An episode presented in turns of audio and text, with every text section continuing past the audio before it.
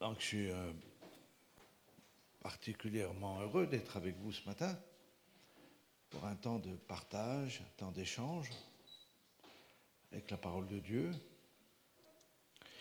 Et euh, je ne sais pas si vous avez euh, habitude d'écouter les, les prédications ou certaines prédications qui sont sur la chaîne YouTube au niveau du tabernacle. Certaines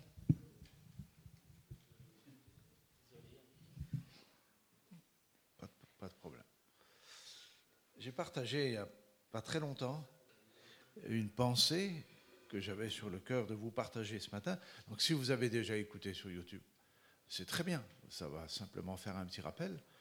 Et puis si vous ne l'avez pas entendu, ben, vous avez bien fait de venir puisque vous serez au bénéfice de ce partage.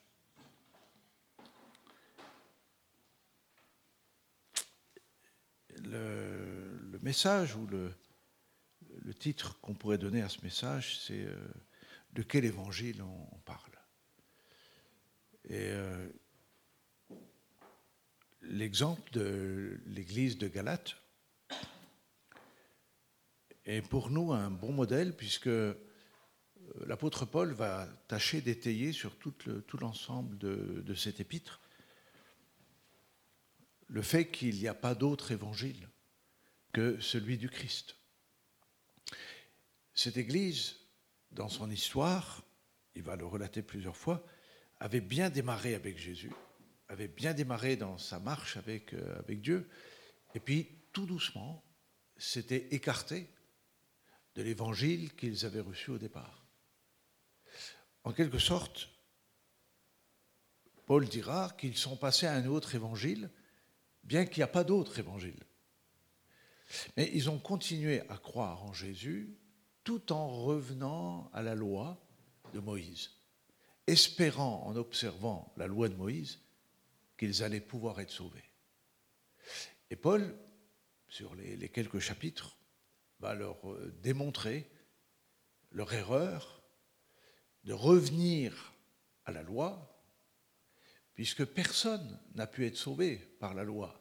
C'est toute la raison de la venue de Jésus. Mais ils pensaient qu'en faisant ou en s'appliquant des règles, il pouvait comme cela plaire à Dieu. Alors que nous pouvons plaire à Dieu uniquement par la foi. La foi dans ce que Jésus a fait. Donc j'aimerais parler un peu de ça ce matin, parce que ça peut aussi nous arriver. Si c'est arrivé à d'autres, ça peut nous arriver. Donc il faut que nous soyons enseignés, avertis, euh, que nous soyons au courant pour ne pas nous-mêmes glisser dans ce qu'on peut prétendre un autre évangile, parce qu'il n'y a pas d'autre évangile, il n'y a qu'un évangile.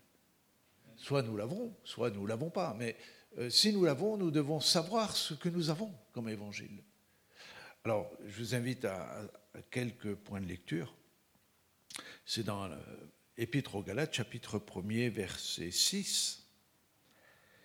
Il dit, je m'étonne, c'est Paul qui parle, je m'étonne que vous détourniez si promptement de celui qui vous a appelé par la grâce de Christ pour passer à un autre évangile. Non pas qu'il y a un autre évangile, mais il y a des gens qui vous troublent et qui veulent altérer l'évangile de Christ. Mais si nous-mêmes, si un ange du ciel annonçait un autre, un évangile, pardon, s'écartant de celui que nous avons prêché, qu'il soit maudit, qu'il soit anathème. Nous l'avons dit précédemment, et je le répète à cette heure, si quelqu'un vous annonce un évangile s'écartant de celui que vous avez reçu, qu'il soit maudit. Et maintenant, est-ce la faveur des hommes que je désire ou celle de Dieu? Est-ce que je cherche à plaire aux hommes si je plaisais encore aux hommes, je ne serais pas serviteur de Christ. Donc, euh, durant toute l'épître, Paul va tâcher, va tenter d'essayer de ramener au bon sens euh, cette Église euh, parce qu'elle s'est écartée. C'est-à-dire qu'elle n'est plus dans l'évangile du salut, l'évangile qui sauve, l'évangile de Christ, puisque il est question là d'un évangile qui définit comme l'évangile de Christ, c'est-à-dire renfermant toute l'œuvre de Christ et rassemblant tout l'enseignement de Christ. De dire que si un évangile annonce autre chose que ce que Jésus est venu faire et ce qu'il a dit, eh bien, que celui qui apporte cet évangile soit maudit, que soit même un ange. Et c'est important parce qu'il va soulever l'idée de la séduction, d'avoir entendu des gens, il les appelle des gens qui vous troublent, c'est-à-dire des prédicateurs qui vous apportent ou qui vous annoncent autre chose que ce que Paul avait enseigné dans cette église. Donc, euh, et là, en l'occurrence, euh, si vous connaissez un peu l'épître aux Galates, ce n'est pas très compliqué, c'est qu'ils ont réintroduit euh, dans leur théologie les lois de Moïse, espérant être sauvés par l'observation de ces lois, au lieu d'être sauvés par le sang de Jésus à la croix. Vous me suivez toujours? Ok. Donc, mais il y a bien d'autres sujets que nous entendons, parfois, ou qui circulent parfois. Euh, Ce n'est pas le retour à la loi, mais ça peut être toutes sortes d'autres choses, qui va au-delà ou va même plus loin que l'évangile de Christ. Donc, notre référence, à vous comme à moi, c'est toujours se poser la question, qu'est-ce que Jésus nous dit sur le sujet?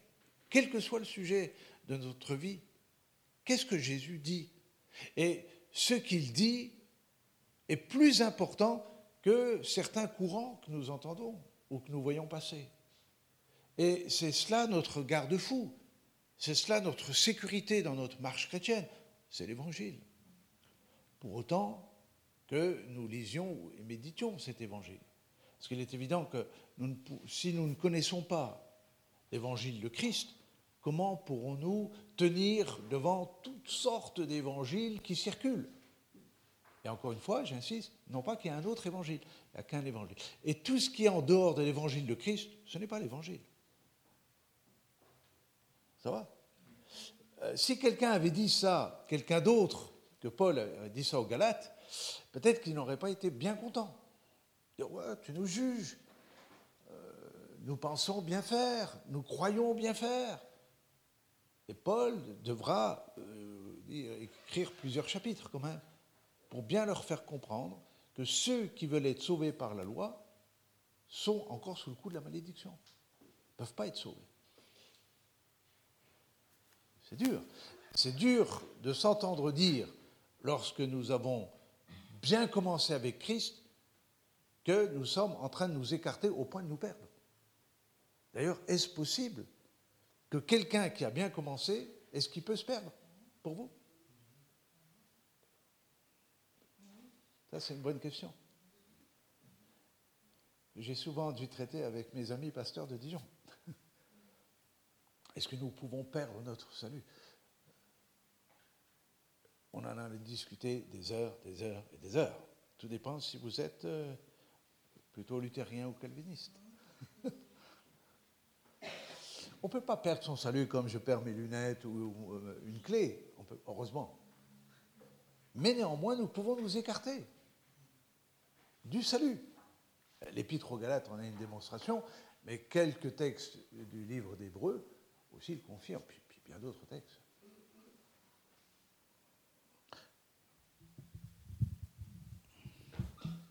Le premier investissement, ce sera peut-être un pied de micro. Ah, Je pense que Jacques a été timide pour, pour le serrer.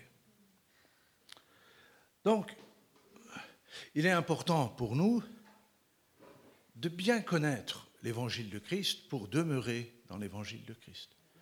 Et en, lisant ce matin, en méditant sur le chapitre 15 de l'évangile de Jean, euh, Jean dit que si nous demeurons en lui et que sa parole demeure en nous, nous sommes véritablement ses disciples. Donc, je crois qu'il est important pour nous de, nous plonger dans l'écriture et de méditer l'écriture nous-mêmes. Vous pouvez entendre et écouter beaucoup de choses euh, sur euh, le net ou, les réseaux, ce n'est pas un problème, tout n'est pas mauvais. Mais jamais au détriment d'une lecture et une méditation personnelle. Il est important que vous puissiez vous connaître vraiment l'Évangile. Et avoir la maturité de dire Oh, ce que j'entends là mais étrange. Je vais reprendre le texte pour voir ce que l'Évangile dit. Ça, c'est la, maturité du disciple. Ne vous contentez pas d'être un simple croyant qui croit en Jésus, mais qui en même temps n'a aucune doctrine. C'est important de, savoir en quoi nous croyons et en qui nous croyons. Amen? Ça va avec ça? Ok, super. J'aimerais parler un peu de l'évangile, euh, l'évangile du Christ, qui est l'évangile du salut, par lequel nous avons été sauvés. Moi, je le souhaite, je ne vous connais pas tous, je ne sais pas où vous en êtes dans votre marche avec Dieu, mais euh, j'aimerais parler quelques instants de l'évangile du salut. Pour cela, on peut lire dans Éphésiens chapitre 1er, verset 13.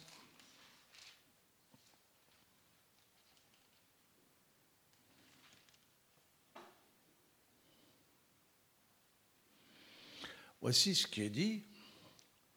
En lui, vous aussi, après avoir entendu la parole de la vérité, l'évangile de votre salut, en lui, c'est en Christ, vous avez cru et vous avez été scellés du Saint-Esprit qui avait été promis, lequel est un gage de notre héritage pour la rédemption de ceux que Dieu s'est acquis pour célébrer sa gloire. Là, il est question de l'évangile du, salut. Après avoir entendu la parole de vérité, nous qui avons cru, cet évangile qui nous a été donné, qui nous a été transmis, qui nous a été révélé, c'est par cet évangile que nous sommes rentrés dans notre salut. C'est-à-dire, nous avons reconnu qu'en Christ, nous étions pécheurs, nous avons reconnu que nous avions besoin d'un sauveur, et nous avons accepté de le reconnaître comme notre sauveur, lui qui est mort à notre place, lui qui a été condamné, qui a été maudit à notre place, et qui nous donne maintenant la réconciliation avec Dieu par lequel nous sommes sauvés. Est-ce que ça va? Donc cet évangile du salut, il est important parce qu'il fait passer la personne de la, mort à la vie, de l'enfer au ciel. Et je souhaite de tout cœur que ce matin, nous ayons tous reçu l'évangile de notre salut par lequel nous pouvons dire, oui, je suis sauvé maintenant par Jésus. Christ est mort à ma place. Est-ce que nous pouvons euh, confesser ça? C'est important. Mais ce qu'il nous faut retenir de l'évangile du salut, c'est que ça nous sauve nous. C'est déjà beaucoup. J'allais dire, c'est l'essentiel. Il est important de savoir où nous allons euh, pour l'éternité, parce que nous ne savons pas, ni vous ni moi, le jour où nous allons être confrontés à l'éternité. Nous ne savons pas. J'étais sur la route en train de venir tout à l'heure, apprenant qu'une une épouse d'un ministère que je connais très bien, un ministère euh, apostolique à Bangui, au Centrafrique, qui vient de décéder dans un accident de la route. Euh, est-ce qu'on a les réponses à tout? Non. Mais on sait qu'un jour, nous devrons quitter cette terre. Mais béni soit Dieu. Parce que nous qui avons cru, nous avons une relation à la mort qui est complètement différente du païen, de ceux qui ne connaissent pas Dieu. Parce qu'il y a un mot qui fait toute la différence pour nous, c'est l'espérance. C'est-à-dire, nous savons, nous allons. Nous savons que Christ a ouvert la voie céleste par laquelle nous rentrerons dans notre éternité avec Dieu, ce qu'on appelle le ciel ou le, le paradis. Et ça, c'est extraordinaire. C'est toute la différence. Il n'y a pas de mauvaise surprise quand nous avons mis notre confiance en Dieu. Nous savons, puisque il est dit dans, ce passage que nous avons reçu les arts de l'esprit par lequel nous pouvons crier Abba Père et nous pouvons vraiment nous réjouir de l'espérance qui nous est offerte. C'est extraordinaire, c'est toute la différence entre ceux qui croient et ceux qui ne croient pas encore. Donc euh, l'évangile du salut est vraiment une bonne nouvelle pour nous et nous devons nous rappeler que c'est une bonne nouvelle. C'est merveilleux. La mort fait peur à beaucoup de gens. Parce que c'est l'inconnu, parce qu'on ne sait pas ce qu'il y a derrière, comme souvent les païens disent, personne n'est venu pour nous le dire. Nous, nous avons une grâce que quelqu'un est revenu pour nous le dire. Et il l'a testé. Et ça, c'est extraordinaire. Il n'y a pas plus grande chose que ça pour un être humain. C'est que chaque jour qui passe, nous savons où nous allons. Et quel que soit le moment où Dieu décidera, où nous irons le rejoindre, qu'importe, nous savons que la voie est ouverte, la porte est ouverte pour nous. Et c'est extraordinaire. C'est vraiment toute la différence. Des fois, malheureusement, il y a des, croyants qui vivent comme les païens, en, ayant peur de la mort. Je ne dis pas que la, mort n'est pas quelque chose de, facile, euh, parce qu'il y, a quand même une part d'inconnu, même si nous avons quelques révélations de ce qu'est le ciel. Vous lisez le chapitre 21 Apocalypse, il y a quelques informations. La mort ne sera plus, il n'y aura plus ni douleur, ni deuil, toutes ces choses auront disparu. Donc, euh, ça sera la félicité, même si nous ne la connaissons pas, même si nous ne l'avons pas encore vue, ou peut-être partiellement parfois. Euh, il y a quand même une part, je dirais, il faut, passer quand même le seuil de la porte. C'est pas simple. Sans penser ou que nous allons laisser des êtres chers, mais pour certains, nous les reverrons aussi. Donc, euh, la mort n'est pas quelque chose de, facile. C'est pour ça que Jésus a traité ce sujet bien des fois avec ses disciples qui eux-mêmes euh, s'inquiétaient. Ils se posaient beaucoup de questions, comme parfois on peut se poser des questions. Mais il a tâché de les rassurer. Il dira Celui qui croit en moi, même s'il meurt, vivra. C'est-à-dire que la mort a été anéantie par la résurrection du Christ. C'est-à-dire qu'il n'y a plus de mort pour nous. Notre corps fatigué va s'éteindre, mais notre âme et notre esprit va demeurer éternellement jusqu'au jour. À la fin de toute chose, nous retrouverons un corps glorieux pour vivre éternellement avec lui.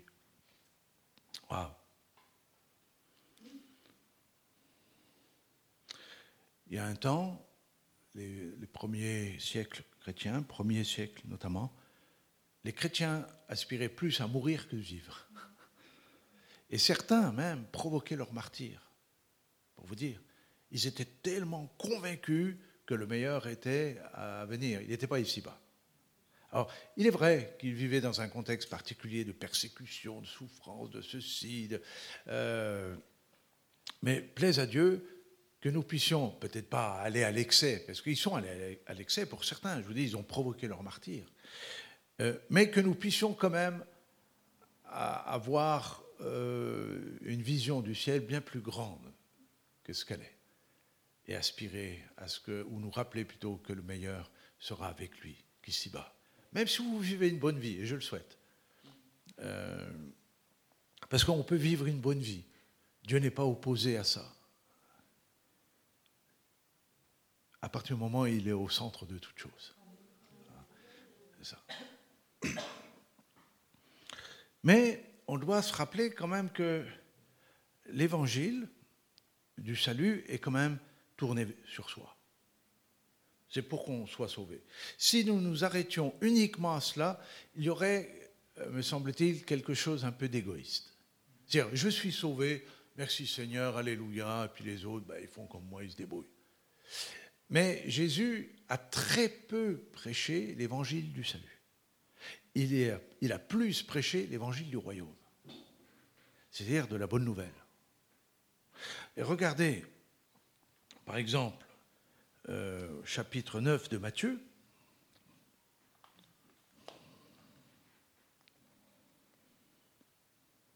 verset 35. Jésus parcourait toutes les villes et les villages enseignant dans les synagogues, prêchant la bonne nouvelle du royaume et guérissant toute maladie et toute infirmité. Et ces textes-là, ou ce texte-là, revient très souvent. Soit il est dit l'évangile du royaume, ou la bonne nouvelle du royaume, qui est la même chose. Et Jésus n'a pas prêché que l'évangile du salut. Il a voulu, dans sa prédication, élargir l'évangile au royaume. c'est-à-dire une vision beaucoup plus grande que son salut personnel, c'est-à-dire une vision qui concerne aussi les autres, notre entourage, nos amis, nos familles, nos voisins, la population là où nous sommes, dans le village ou la ville dans laquelle nous, nous habitons. Et Jésus n'a pas cessé, à cause de l'évangile du royaume, de parcourir ville et village pour annoncer cet évangile. De quoi s'agit-il? Quelle est la différence entre l'évangile du salut et l'évangile du royaume? L'évangile du salut se tourne vers la personne. L'évangile du royaume a une vision beaucoup plus grande. Et il est dit, le texte qu'on connaît, euh, pas par cœur, mais probablement par cœur, dans le milieu chrétien, car Dieu a tant aimé le monde.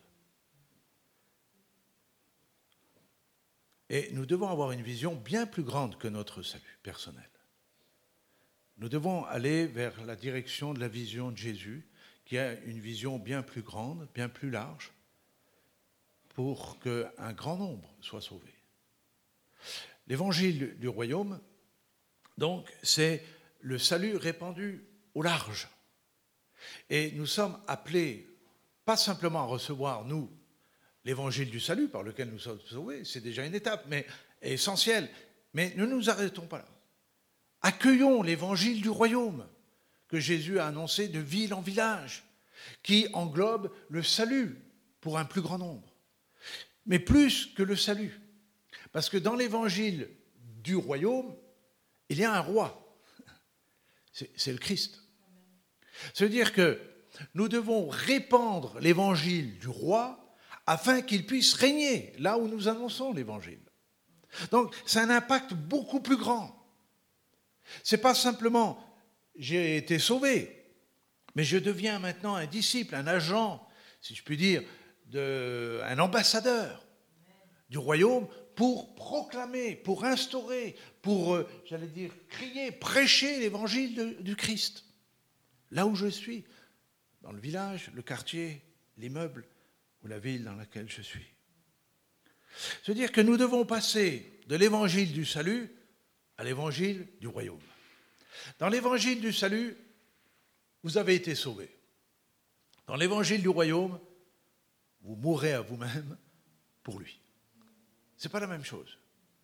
D'un côté, vous ne faites que de recevoir, et béni soit Dieu, nous avons tout pleinement en Christ.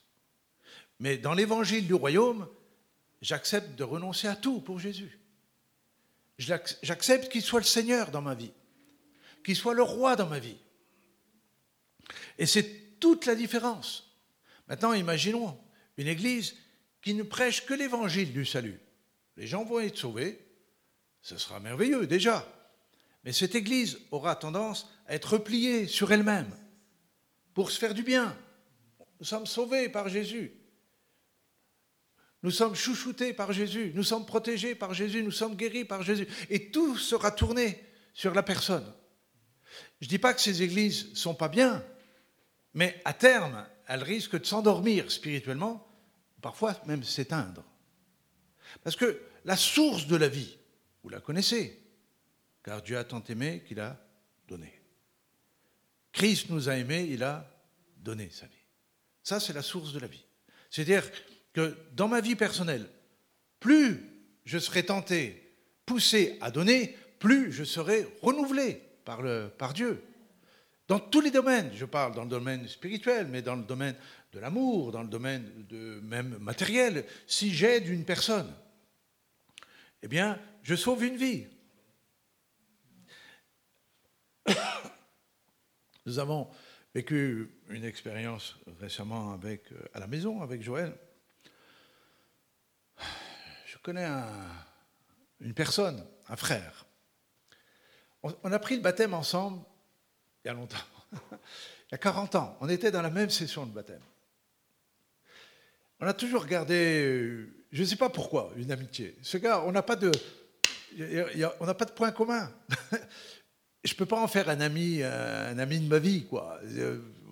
Je l'apprécie, m'apprécie, mais euh, voilà, point barre, quoi. Mais je ne sais pas pourquoi, il, s'est toujours collé à moi. Et puis dans les moments de sa vie plus sombres, parce qu'il y en a eu, euh, quand je voyais son téléphone, dont son numéro dit, ça y est, dans quel état il est, qu'est-ce qui lui arrive encore?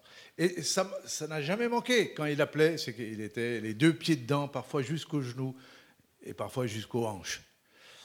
Mais bon, on a, on a toutes les fois essayé l'aider, le conseiller. Parfois, on lui donnait des conseils, je ne pas, bon, qu'importe.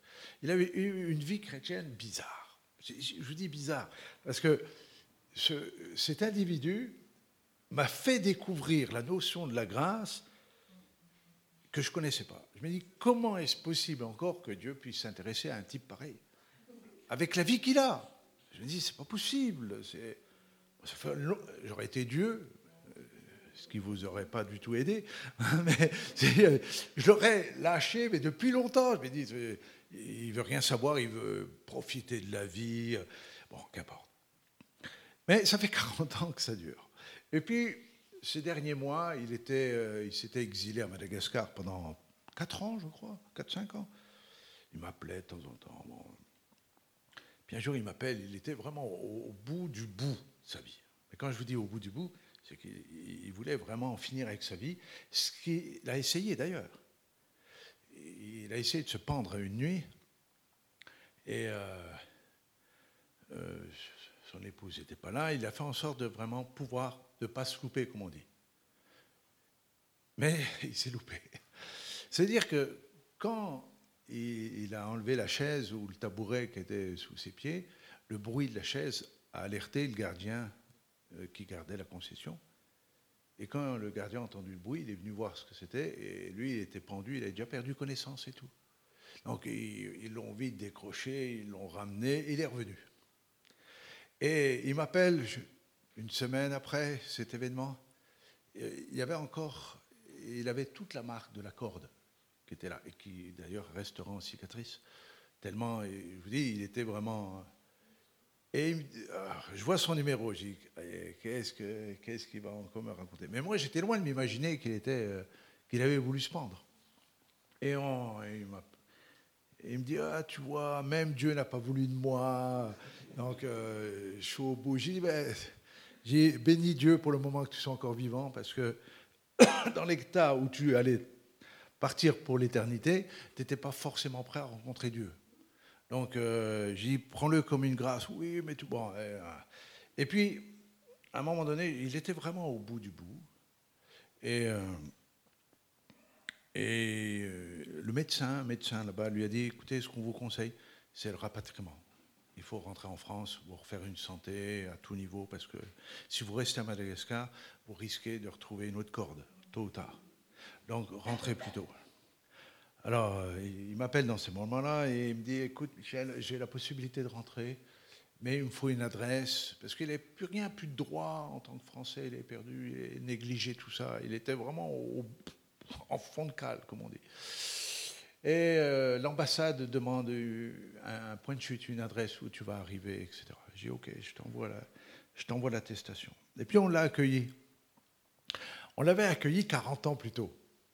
Il nous avait mené un bazar dans la maison et euh, qui, a, gravé ça dans la mémoire de ma femme.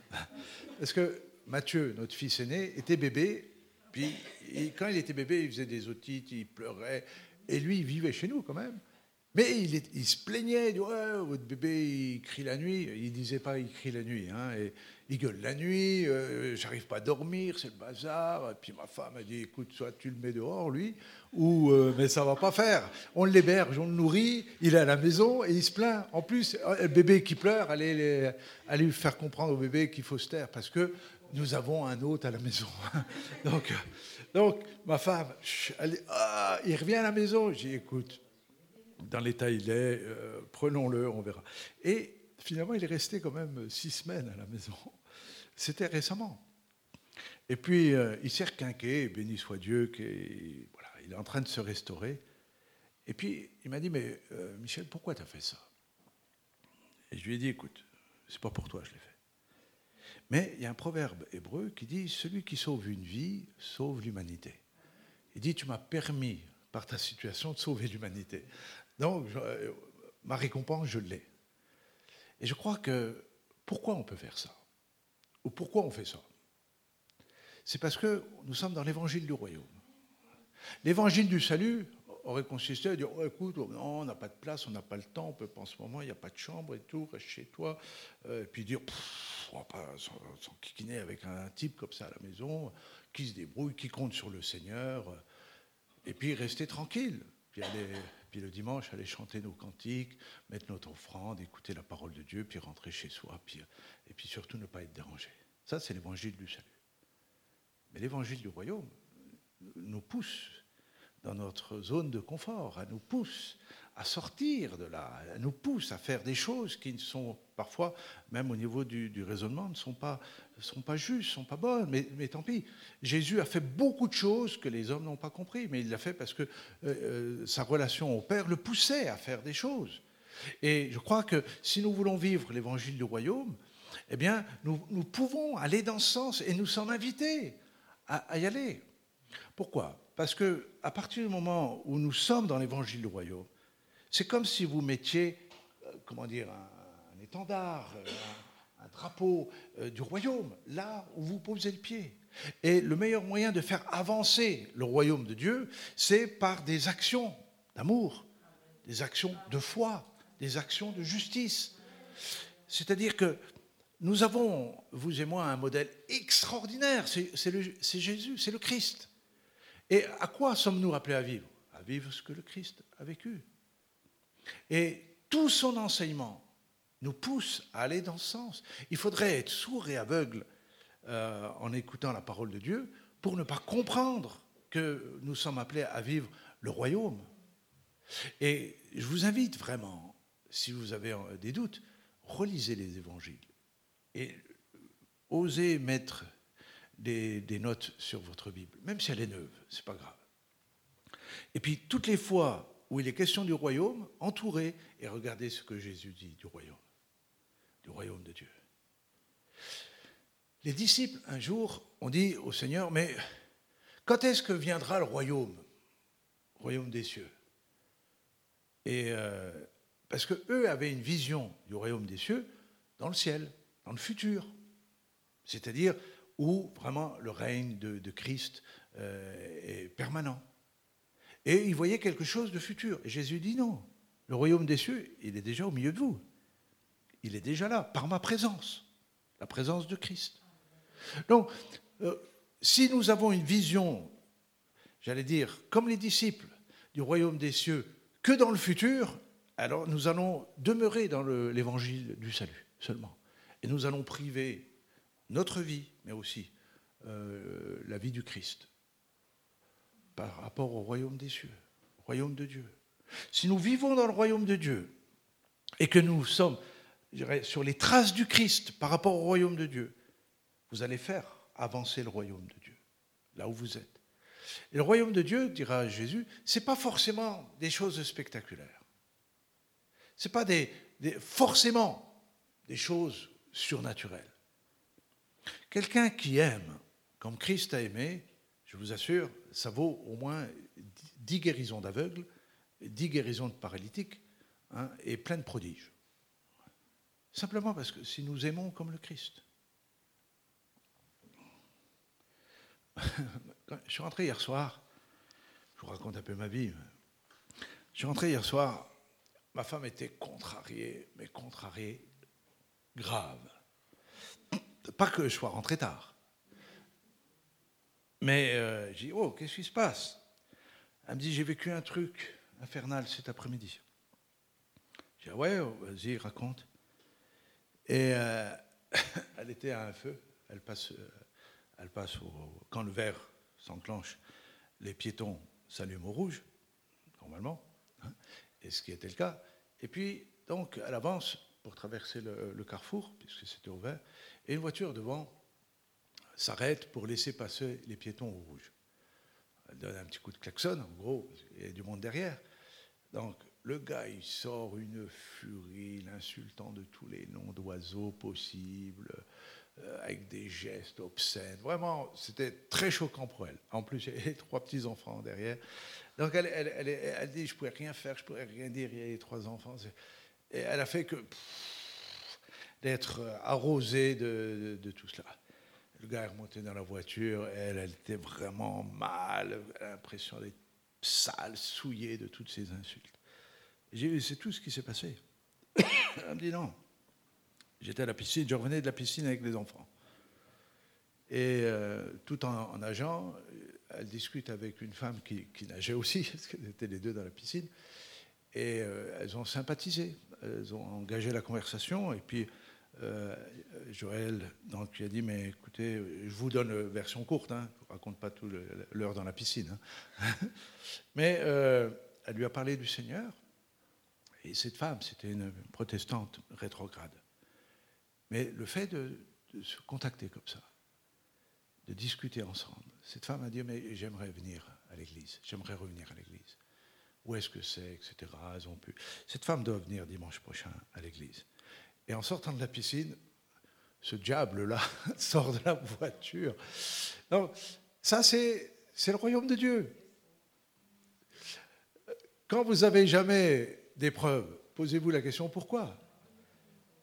Posez-vous la question pourquoi? Non, mais quand vous voulez faire avancer le royaume de Dieu, vous déclenchez également les hordes de l'enfer. Mais j'ai dit, écoute, laisse de côté ce diable-là, préoccupe-toi et réjouis-toi de cette femme, prie pour elle pour que rien ne vienne faire obstacle. Mais tu, es allé sur un territoire là qui a créé des réactions. Ben, c'est normal. Euh, vous voulez faire avancer le royaume de Dieu, il y aura des réactions. Euh, forcément. Mais ce n'est pas grave, parce que nous savons que par lui, nous, avons, nous sommes vainqueurs.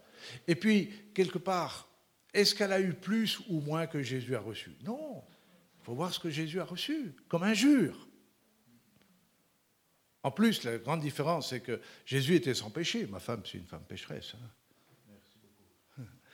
Donc, euh, ne soyez pas étonnés. Si vous voulez vraiment vivre l'évangile du royaume, il y aura du piment dans votre vie. Il y aura des choses qui vont bouger. Mais c'est bien. C'est bon. Parce que nous savons par là que nous sommes plus que vainqueurs par celui qui nous a aimés. Donc, je voudrais vraiment euh, vous inviter, je termine sur ce texte. Il est 7h moins 5. Je ne me suis pas rendu compte, excusez-moi. Je ne suis pas rendu compte du temps que j'ai parlé, toutes ces, heures. Vous n'avez pas eu faim au commun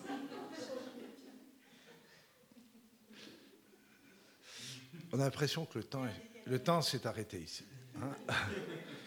ok. Je termine avec euh, ce texte de, l'apôtre Paul qui dit Ce n'est plus moi qui vis, mais c'est Christ qui vit en moi. Et dans le royaume, pour le royaume de Dieu, nous pouvons proclamer ce genre de texte. Dans l'évangile du Christ, c'est toujours tourné vers soi. Seigneur, aide-moi. Seigneur, bénis-moi. Seigneur, fais ceci. Seigneur, fais cela. Mais dans l'évangile du royaume, ce n'est plus moi qui vis. Je permets, je donne